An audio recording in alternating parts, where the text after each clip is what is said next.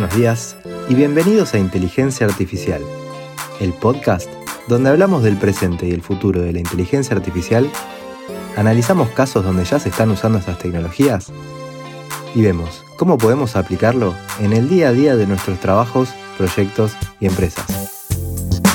Yo soy Pocho Costa, ingeniero en sistemas, programador y amante de la tecnología, y me puedes encontrar en pochocosta.com, donde ahí también vas a encontrar las notas del programa y otros medios para ponerte en contacto conmigo. Empezamos. Buenas, buenas, ¿cómo andan? Espero que muy bien. Acá estamos de vuelta con un episodio del podcast Inteligencia Artificial. Y hoy quería dedicar el episodio a hablarle de las tecnologías que hay por detrás de ChatGPT y explicar un poco algo que me preguntan mucho y que es sorprendente, la verdad. Ya hace varios meses que se lanzó ChatGPT y me sigue pareciendo increíble cómo funciona, así que quería dedicar un episodio completo a este tema, ya que hemos hecho algunos episodios hablando de cómo funcionan algunas tecnologías como las redes neuronales o las redes convolucionales, pero de Transformers, por ejemplo, nunca hablamos en profundidad, creo que la vez que más hablamos de NLP fue cuando vino Omar Sanseviero de Hugging Face como invitado. Así que me pareció un buen momento para tocar el tema. Pero antes de empezar, quería aprovechar para agradecer por los comentarios que dejan en Spotify, por la pregunta que respondieron sobre la, frecuencia de publicación del podcast. Realmente agradezco muchísimo. Eh, también aprovechar para agradecer a la gente de México que se recoparon con el podcast y lo pusieron número uno en la categoría de tecnología de Spotify durante varios días. Creo que se sigue manteniendo desde hace un tiempo en el top 5 de la categoría y nada, eh, la verdad es un montón eso. Así que quería agradecerles porque la verdad, cuando empecé este podcast a finales del 2018, nunca pensé que lo iban a terminar escuchando tantas personas, así que si sigue es gracias a ustedes que lo escuchan, que me escriben eh, y, nada, eso hace que cada vez me dé más ganas de grabar episodios. Y hoy particularmente entonces la idea es hacer un episodio un pelín, poquito más técnico y hablar de cómo es que funcionan los modelos como ChatGPT, que es algo que me preguntaron varias veces y que me parecía que estaba bueno aprovechar el espacio y comentarlo. Y la verdad es que funciona tan bien que me sigue sorprendiendo los resultados y viajando así un poco en el tiempo con la imaginación, unos años atrás, esto era totalmente impensado que en el 2023 íbamos a tener algo así, como ChatGPT 4. Pero bueno, hay una sumatoria de tecnologías que se fueron mezclando para llegar a estos resultados y una de esas son los embeddings. Así que empecemos explicando de forma simple qué son los word embeddings. Eh, y bueno, básicamente son una forma de representar las palabras como vectores de números. Entonces, imaginemos que cada palabra del diccionario es un punto eh, en un espacio de muchas dimensiones y cada una de esas dimensiones representa algo de esa palabra, como puede ser el género, el idioma, si es un verbo, un artículo y así sucesivamente, ¿no?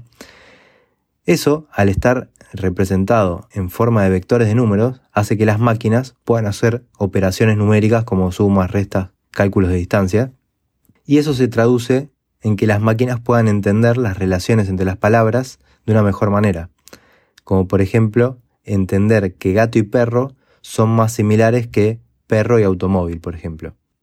De acá es donde sale la ecuación que se hizo famosa hace un tiempo cuando empezó a, sonar todo esto de con más fuerza de, los Transformers y del, y del NLP y de los embeddings, donde rey menos hombre más mujer era igual a reina, que describe bastante bien lo que se pueden hacer con los word embeddings. Así que bien, de forma resumida podríamos decir que eso que dijimos recién son los word embeddings y que son una tecnología muy importante para el procesamiento del lenguaje natural y que juega un papel súper, súper importante en modelos de lenguaje como ChatGPT. Agrego también que algunos modelos de word embeddings más conocidos pueden ser Word2Vec, Globe o FastText, por si quieren investigar, buscarlos, entonces nada, ahora que ya dijimos que son los word embeddings, veamos cómo se generan. Entonces, por ejemplo, Word2Vec básicamente, o cualquiera de estos modelos, necesitan ser entrenados con grandes corpus de textos. Eh, entonces, con esto, por ejemplo, se puede aprender a predecir una palabra en una oración en base a las palabras que la rodean, ya que a medida que se va recorriendo en el entrenamiento ese corpus de texto, eh, se empieza a ver que hay ciertas palabras que suelen aparecer en los mismos contextos. Por ejemplo, las palabras gato y perro aparecen en contextos similares. Entonces se deduce que podrían tener significados similares y por eso les asigna vectores similares. Entonces podemos decir que los embeddings capturan la semántica de las palabras y si las palabras tienen significados similares también van a tener embeddings similares y además van a tener capturadas relaciones, como la relación de género entre rey y reina o la relación de cantidad entre perro en singular y perros en plural. Y eso se puede ver reflejado si graficás los vectores en la dirección o la distancia. Yo les voy a dejar en las notas un par de capturas de unas pruebas que hice con palabras para que vean cómo usando el modelo Word2Vec a través de la librería Gensim le fui dando pares de palabras y le pido que me devuelva un índice de similaridad. O le doy también dos palabras y le pido que me devuelva el top 5 de palabras más similares a estas. Entonces, por ejemplo, le doy las palabras rey y reina y me devuelve como similares monarquía, princesa, príncipe y así. Claramente estas son pruebas que le haces al modelo para ver qué tanto tienen bebido el entendimiento del lenguaje y como vemos tienen mucho entendimiento. Por lo que los Word Embeddings terminan siendo una pieza fundamental del NLP para muchas tareas, como puede ser traducir o generar texto, y también para herramientas como ChatGPT. Entonces, bueno, ya hablamos de los embeddings, ahora hablemos de otro concepto fundamental del NLP hoy en día, ¿no? que son los transformers, que es un tipo de arquitectura de aprendizaje profundo que digamos que revolucionó el campo del NLP desde que se publicó eh, su paper llamado Attention is All You Need en el año 2017 y que a partir de ahí, por ejemplo, Google lo empezó a usar en el buscador, se usa en GPT-3, en ChatGPT y básicamente para todos los grandes modelos de lenguaje que se implementan hoy en día. Eh, y esta arquitectura fue revolucionaria porque antes en el NNP se venían trabajando con redes neuronales recurrentes o eh, LSTM y estas trabajaban procesando las palabras de una frase de manera secuencial. Y el problema con esto es que se pierde la relación entre las palabras que están alejadas. O sea que cuando llegaban a las palabras del final de la oración, capaz que ya habían perdido el hilo de lo que decía al principio. La innovación de los transformers es que implementan un mecanismo de atención que procesa toda la frase al mismo tiempo, encontrando a qué palabras de la frase le tiene que dar más relevancia, y de ahí lo de attention y all you need. Algo más para mencionar sobre la arquitectura de los Transformers y que es parte de la innovación que los diferencia de lo que se venía haciendo antes, es que en arquitectura tiene un codificador y un decodificador. Y cada uno de estos, en una de las capas, implementa este mecanismo de atención que les mencionaba antes. El codificador es el que toma la frase de entrada y que tiene que, entre comillas, entenderla, y el decodificador es el encargado de generar la salida.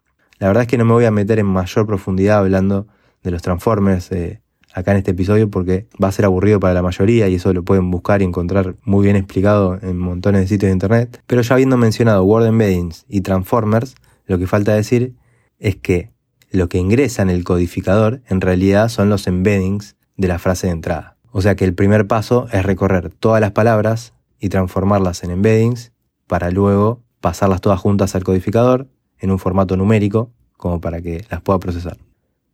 Bueno, ya dijimos qué son los transformers, entonces para seguir avanzando veamos qué es GPT. GPT es una sigla que significa algo así como Generative Pretrained Transformer o Transformer Generativo Preentrenado, o sea que es un modelo Transformer preentrenado para que su salida sea generativa. Y específicamente OpenAI, que es quien lo hizo, lo entrenó con inmensas cantidades de texto de Internet, por lo que, como vemos, el resultado es brutal. Eh, no sé si se acuerdan que en el 2019 hice un episodio cuando salió GPT-2, que no querían compartir el modelo porque era peligroso, y en ese momento no le llegaba ni a los talones a lo que es GPT-4 hoy. Así que la verdad es que es impresionante lo que se avanzó en los últimos años con esto. Y por las dudas aclaro, lo de GPT-3 y GPT-4 tiene que ver con la versión del modelo que va aumentando el número a medida que lo mejoran. Pero bueno, retomemos. GPT lo que hace es completar texto, entonces, si le damos una oración incompleta, por ejemplo, hoy es un día, GPT va a agarrar ese texto y agregar a la salida algún texto que tenga sentido y que sea coherente con lo que le pusimos.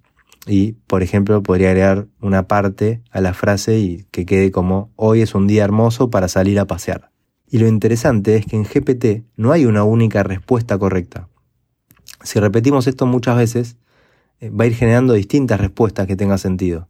Y todo eso lo hace como dijimos antes. Agarra el texto que pusimos, lo convierte en embeddings, lo pasa por el codificador, por la capa de atención, después el decodificador que genera los embeddings de salida y se hace la inversa de lo que dijimos al principio, que es transformar esos embeddings en palabras y eso sería en líneas generales más o menos cómo trabaja. Los transformers en realidad tienen una arquitectura más compleja que esto y pueden tener distintas cantidades de capas, pero para fines didácticos lo, simplificamos un poco. Entonces, ahora sí pasemos a ChatGPT, que es una versión del modelo GPT, pero que tiene hecho un fine tuning, digamos como que está entrenado específicamente con conversaciones. O sea que como base se usa GPT, pero se hace un segundo entrenamiento con conversaciones. Si les interesa entender más cómo es esto del segundo entrenamiento, pueden buscar un episodio de hace un tiempo que se llamaba Transfer Learning, qué es y para qué sirve. Le dejo el link en las notas también por si después lo quieren escuchar. Y bueno, creo que ahí comentamos cuáles son las tecnologías, modelos y arquitecturas que hay por detrás de ChatGPT. Y aunque todavía me sigue pareciendo increíble lo que puede hacer, lo que se puede hacer con ChatGPT, así es básicamente cómo trabaja por dentro. Parece magia, pero me hubiese encantado a mí de chico que en la escuela eh, me hubiesen dicho o haber sabido que para lograr algo así se necesitaban los vectores, las matrices de números. Y hoy mismo no sé si esto se está hablando o si se habla de la inteligencia artificial o de ChatGPT en clase. Sería genial si alguien que esté escuchando esto, que esté en educación, me pueda contactar y compartirnos qué se hace con todo esto en los colegios actualmente. Sería fantástico saberlo. Porque no podemos no estar preparando a la juventud para vivir con esto. Así que nada, tiro la botella al mar a ver si alguien la levanta y vemos qué pasa con todo esto, que, es algo que deberíamos ocuparnos, me parece. Y bueno, con eso llegamos al final de este episodio y como siempre les agradezco por haber llegado hasta acá. Les pido que si les gustó lo compartan con quien crea que pueda interesarle. Suscríbanse también si todavía no lo hicieron eh, en la plataforma de donde sea que lo estén escuchando. Y si pueden dejar una reseña de 5 estrellas, en, la plataforma, en Spotify, en Apple Podcast. Eso también ayuda a que el podcast llegue a más personas. Y con respecto a la pregunta sobre la frecuencia del podcast que les hice en el episodio pasado, en Spotify, ya tomé nota de todas las respuestas. Eh, voy a ver si puedo llegar a esa cantidad que me piden, eh, pero la verdad es que voy a necesitar dedicar un montón de tiempo, toneladas de tiempo. Eh, así que bueno, nada, tal vez necesitemos conseguir algún sponsor para el podcast o algo por el estilo. Así que si conocen alguna empresa que esté interesada en apoyar esto que hacemos. Y nada, por otro lado, como recibí un montón de correos y mensajes con preguntas y pedidos, seguramente voy a estar organizando eh, un video en YouTube, un directo, eh, o en Instagram, Twitter, tengo que ver dónde. Así podemos responder, profundizar en cosas eh, para los que tengan más interés en las cuestiones que me preguntan. Así que también voy a dejar en las notas del programa, que las encuentran en pochocosta.com, eh, una cajita para que dejen un medio de contacto, así les aviso cuando esté haciendo estas actividades y tal vez para comentar algunas otras novedades. Eh, y bueno, ahora sí terminamos y una vez más nos seguimos escuchando en el próximo episodio donde seguiremos hablando de este hermoso mundo de la inteligencia artificial.